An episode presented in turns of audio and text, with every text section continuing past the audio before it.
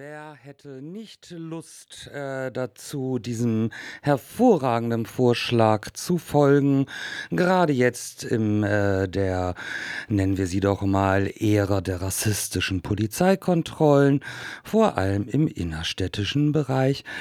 Ähm, Gut, er ist zum Kotzen, nervt höllisch und ist einfach, äh, ja, dumme, rassistische Scheiße. Shame on you, SPD und Grüne oder Senat oder wie auch immer, es langweilt halt auch.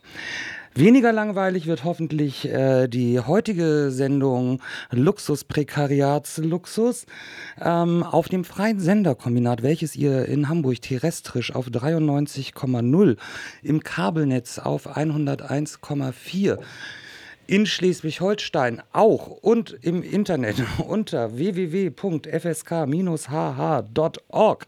äh, hören könnt, ähm, was natürlich eine wackelige Angelegenheit ist, wenn nicht alle Fördermitglieder werden.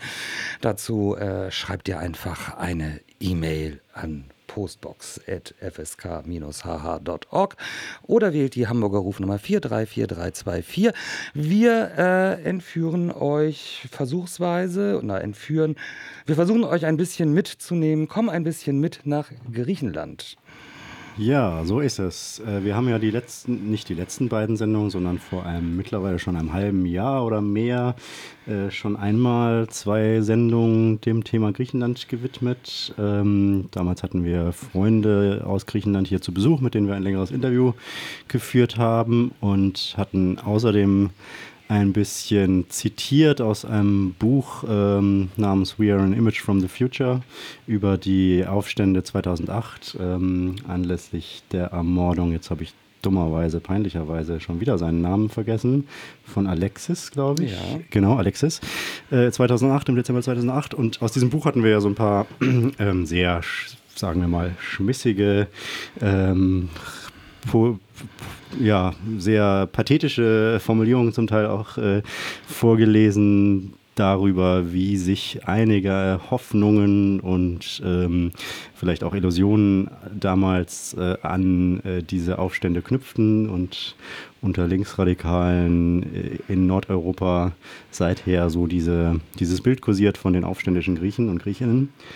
Ähm, wir dachten, das wäre doch mal interessant, selbst dahin zu fahren und zu gucken, was davon zu finden ist und aber auch zu gucken, wie ist überhaupt gerade die Situation äh, vor Ort und einfach auch unsere Freunde und Freundinnen dort zu besuchen. Genau. Und davon wollen wir euch heute ein bisschen berichten. Ja, ähm, auch werden wir euch ein bisschen musikalisch mitnehmen. Ähm, wir werden euch aber noch nicht die großen politischen Strategien äh, zur Rettung des Widerstands in Griechenland, damit der Umwelt und äh, solcherlei Dinge geben. Das machen wir in einer folgenden Sendung, wo wir uns einfach noch mal ein bisschen genauer mit den politischen Inhalten, die wir äh, dort äh, sehr sehr mitgekriegt haben auf unterschiedlichste Arten und Weisen. Ähm, und jetzt irgendein passendes Satzende denken. Ich habe nämlich gerade den Anfang vergessen. Also das werden wir in einer, in einer, nächsten Sendung genau. tun. Ähm, heute nicht unpolitisch, aber eher assoziativer auf der Reise. Und ähm, zum Assoziieren bietet sich ja auch immer Musik an. Ne? Ich finde auch. Man könnte vielleicht sogar auch starten mit einer kleinen äh, Kneipenszene. No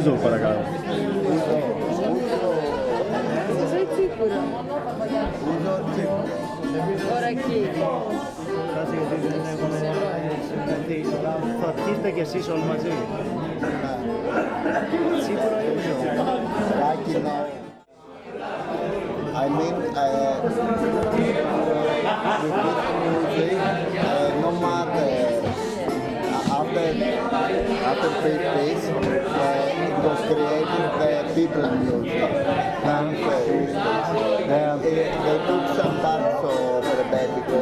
this kind of music and they create more common things to to get a connection between all the people and all the classes and so it's, uh, it's like it's in Greek tradition. You mean I say, uh, you you say that you mean that they use this kind of music uh, Yeah, yeah. to create some kind of national tradition or something?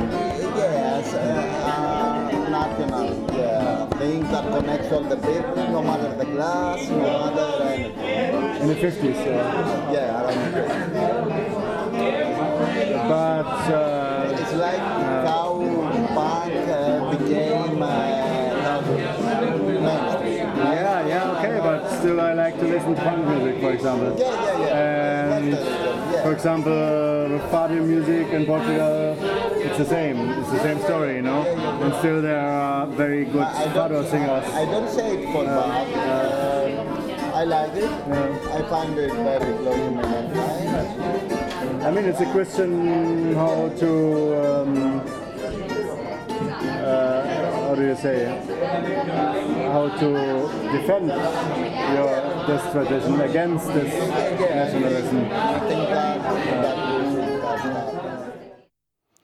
Ja, soweit vielleicht erstmal diese erste akustische Impression. Ähm, leicht chaotisch vielleicht äh, aufgrund der vielen Hintergrundgeräusche, aber das gibt, denke ich, ganz gut die Stimmung in diesem Lokal wieder, in dem wir uns da befanden, äh, zu recht später Stunde nach auch noch nicht ganz wenigen Bieren und äh, Usos. Ähm, fanden wir uns also in diesem Lokal wieder, das eine, eine sogenannte Rembetico-Kneipe war. Und äh, diese Kneipen scheinen sich dadurch auch auszuzeichnen, dass da eben diese Musik Rembetico gespielt wird und ähm, das jetzt nicht unbedingt zu andächtigem, stillem Lauschen führen muss, ähm, wie das vielleicht zum Beispiel in, beim portugiesischen Fado eher der Fall ist. Ähm, Rembetico wird gerne bezeichnet als der griechische Blues, wobei einer unserer Freunde äh, uns das auch so erklärte, dass es letztendlich darum geht, äh, darüber zu singen, ähm, wie schlecht das Leben ist, wie sehr man scheitert und sich in diesem Scheitern und in der Verzweiflung über das Elend ähm, so sehr reinzusteigern bis zur Ekstase, ähm, sodass man schon wieder Genuss darin findet. Und das brachte dann unseren Freund dort da zu der Feststellung, dass es sich eigentlich um eine Art Punkmusik handelt. Äh, ja, parallel ähm, wurde ich darüber aufgeklärt ähm, äh, mit dem anderen oder auf dem anderen Ohr, dass es äh, vor allem auch eine Musik ist, die in engem Zusammenhang mit Untergrundkaschemmen, gar Haschischhöhlen steht.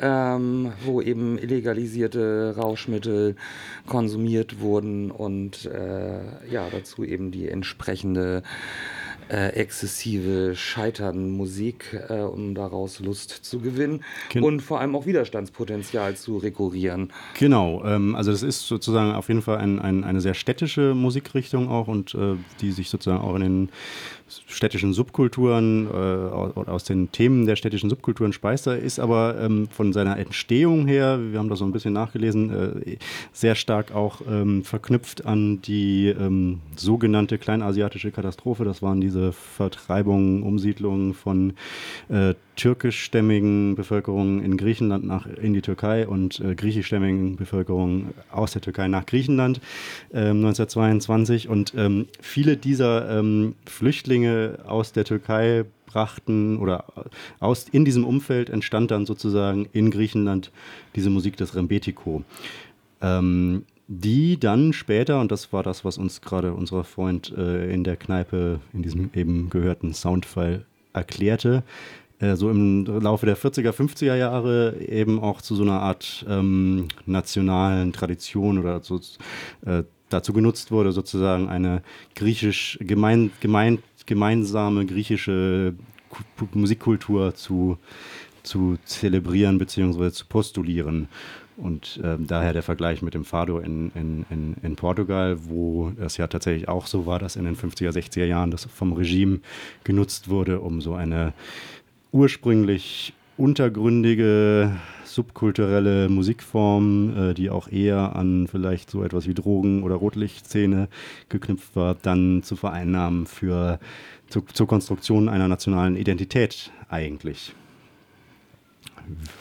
Witzigerweise hat das dann sozusagen später die Wendung genommen, dass äh, tatsächlich äh, diese Rembetiko-Musik ähm, während der Milita Militärdiktatur, die ja in Griechenland von 1967 bis 1974 äh, herrschte, äh, tatsächlich vielfach ähm, auch sozusagen als Widerstandsmusik ähm, wahrgenommen wurde, eben wegen dieser Verknüpfung mit subkulturellen äh, Themen. Und ähm, es auch einige berühmte Rembetiko-Sängerinnen und Sänger gibt, ähm, die dann tatsächlich äh, auch ähm, antifaschistische Widerstandssongs sozusagen ähm, gespielt haben in dieser Zeit. Ich ähm, wollte sozusagen äh, vorher schon mal kurz eingehakt haben ähm, und versuche jetzt mal einen kurzen Bogen zur ähm, kleinen asiatischen Katastrophe zurückzuschlagen. Ähm, wir haben uns ja während unserer Zeit, die wir jetzt dort waren, ganz überwiegend in Thessaloniki aufgehalten, ja. Ähm, was ja im äh, Norden Griechenland liegt und damit sozusagen auch sehr deutlich im Einzugsbereich der kleinasiatischen Katastrophe, was unter anderem an solchen Dingen äh, auch ganz deutlich im, im Stadtbild ist, also über Deutlichkeiten im Stadtbild wird es hier an einigen Stellen noch gehen. Oder ähm, auch über Undeutlichkeiten auch im Stadtbild. Das. ähm, nee, also sehr deutlich im Stadtbild, aber auch äh, die äh, Militär- und Polizeigeschützte ähm, türkische Botschaft äh, in ja. Saloniki, die aber gar nicht so sehr äh, aus ihrem Türkischsein heraus geschützt wird, sondern eher deshalb, weil sie an einer der Hauptdemorouten liegt ähm, und dementsprechend äh, vor diesen Demonstrationen geschützt wird als äh, Gebäude im Allgemeinen und im Speziellen. Ähm, allerdings wohl auch durchaus politische Angriffe ja. ähm, dort vorgehen, ähm, auch, auch äh, durchaus aus unterschiedlichen Seiten, weil, genau. und gleich bin ich fertig, es sind hier nicht auch um das Geburtshaus äh, Kemal Atatürks handelt, dem äh, Gründer der türkischen Republik sozusagen. Also das auch also so ein, so so ein sehr dichtes, sehr dichtes dran und da ja. also Genau, jetzt fertig. Ja, und äh, tatsächlich auch, ähm, also diese Botschaft, äh, diese türkische Botschaft war, oder Konsulat vielmehr, äh, war wohl ja auch schon ein, zweimal Ziel eines äh, Bombenanschlags gewesen, wo jetzt allerdings unsere Freundinnen und Freundinnen nicht genau wussten, von welcher Seite der aus kam, oder es gab keine, keine Bekennerinnen-Schreiben oder sowas. Ähm, es ist auf jeden Fall auch denkbar, dass das sozusagen auch Attacken von griechisch-nationalistischer Seite äh, aus waren. Oder auch von türkisch-nationalistischer vielleicht. Oder vielleicht auch von ganz anderer Seite. Wie auch immer. Ähm, insgesamt ist tatsächlich sozusagen diese, diese Geschichte ähm, tatsächlich sehr präsent, in, in, äh, auch im Stadtbild noch in Thessaloniki. Ich habe zum Beispiel, das äh, habe ich noch gar nicht äh, erwähnt, also dir auch noch gar nicht erzählt gehabt. Ich habe mir noch mal zwei Denkmalsinschriften, ich habe da äh, in der Innenstadt gab es zwei Denkmäler, also tatsächlich auch die einzigen beiden Denkmäler, die mir aufgefallen sind in der Innenstadt. Ähm, die hatten so Inschriften, äh, und die habe ich mir übersetzen lassen nochmal von einer griechischen Freundin. Und die besagen beide, äh, waren beides sozusagen Denkmäler für äh, das eine war sozusagen für irgendwelche griechischen Märtyrer, äh, gefallenen Märtyrer in einem Krieg, äh, in einem thrakischen Krieg äh, zwischen, äh, also eine Art Bürgerkrieg, wo es tatsächlich auch in dieser, es muss auch kurz nach dem Ersten Weltkrieg oder während des Ersten Weltkriegs gewesen sein, ähm, die Region sozusagen östlich von Thrakien, also die heute zur Türkei gehört. Ähm, die war vorher griechisch und äh, um die gab es einen Krieg und äh, das war ein Denkmal sozusagen für die gefallenen griechischen Märtyrer äh, für diese äh, in dem Denkmal als griechisch bezeichnete Region. Und das andere Denkmal ähm, hatte auch einen Zusammenhang mit äh, der Umsiedlung äh, und der Griechen aus der Türkei. Ähm, und ganz kurz, und das waren wie gesagt die einzigen beiden Denkmäler, die ich überhaupt in der Stadt gesehen habe. So, ne? Fand ich schon ganz interessant. Dazu dann sozusagen äh, fällt mir jetzt wiederum dann äh, aktuell politisch, also die letzten Jahre politisch irgendwie ein, dass äh, sich Thessaloniki ja auch äh, oder ja auch die Hauptstadt der Region Makedonien ist. Ähm, genau. Es diesen Streit, diesen Namensstreit diesen, gibt, meinst du, ne? Diesen, äh, genau, diesen Namensstreit, weswegen wir ja immer noch diese, ähm, also diesen, ich finde, es ist, ich finde ja, es ist tatsächlich der schönste Staatenname, ähm, der aktuell da ist, die former, Republic, the former Yugoslavian Republic of Macedonia. Ähm, ja. Ich äh, finde es ja wirklich großartig. Ich kann es halt dummerweise nicht aussprechen. genau, aber das ist ja auch sozusagen so ein, äh, da gibt es ja auch den ewigen Streit drum, dass da ähm, von griechischer Seite Befürchtungen sind durch äh, diesen Namen nun, also dass Makedonien ähm, angegriffen werden könnte und sich dort äh, Besitzansprüche draus entwickeln könnten oder so etwas.